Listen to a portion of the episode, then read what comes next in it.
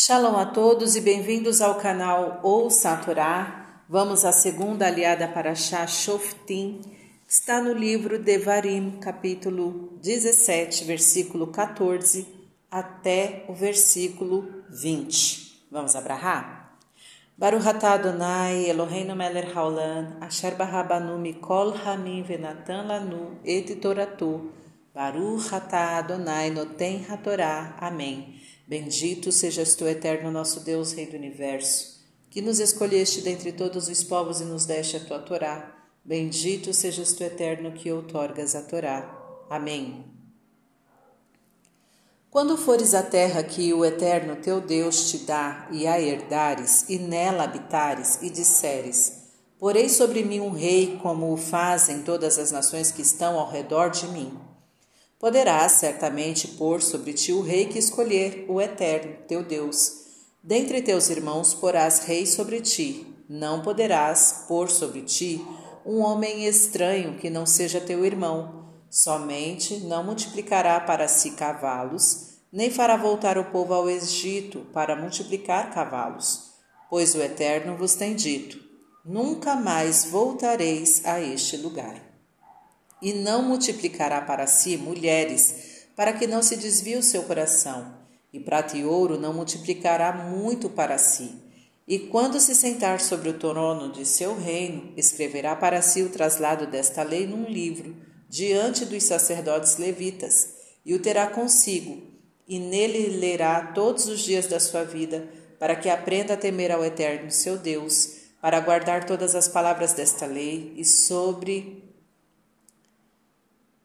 e estes estatutos para cumpri-los, a fim de que o seu coração não se eleve sobre os seus irmãos e não se desvie dos mandamentos, nem para a direita, nem para a esquerda, a fim de que prolongue os dias do seu reinado, ele e seus filhos, no meio de Israel. Amém.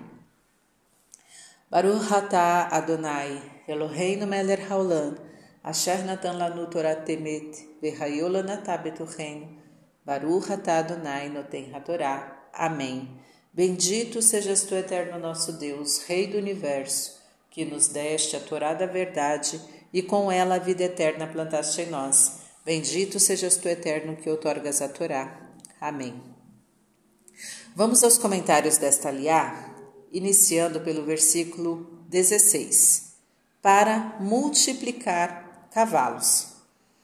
O rei de Israel não podia não podia possuir para si muitos cavalos, apenas o necessário para sua carruagem, nem prata nem ouro em abundância para si mesmo com o objetivo de ostentação, a não ser que fossem destinados para a despesa do exército, dos armamentos, para a defesa do país ou para o serviço de Deus.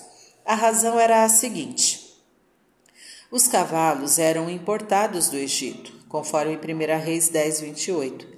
E para trazê-los deste lugar tinham que ir até lá, mas a Torá proibiu aos israelitas voltar a este país. Esta proibição atinge os que vão ficar no Egito, inclusive em Alexandria, mas não os que vão para comerciar sem se estabelecer no país. Versículo 17: Para que não se desvie o seu coração. Sendo Salomão já velho, suas mulheres dobraram sua vontade para deuses alheios, e seu coração não era perfeito para com Deus como o de seu pai Davi. 1 Reis 11, 4. Versículo 18. Escreverá para si o traslado desta lei. A versão grega da Bíblia interpreta essas palavras como segunda lei, e por isso chamaram o quinto livro de Moisés de Deuteronômio Segundo esta versão, seria este o livro que o rei de Israel levava consigo, enquanto, segundo o Talmud, era uma cópia da Torá inteira, ou seja, os cinco livros que acompanham. Fim dos comentários. Tá gostando do, do conteúdo do canal? Então curta, comenta, compartilha. Se ainda não é inscrito, se inscreve, ativa o sininho e fique por dentro das novidades. Shalom a todos!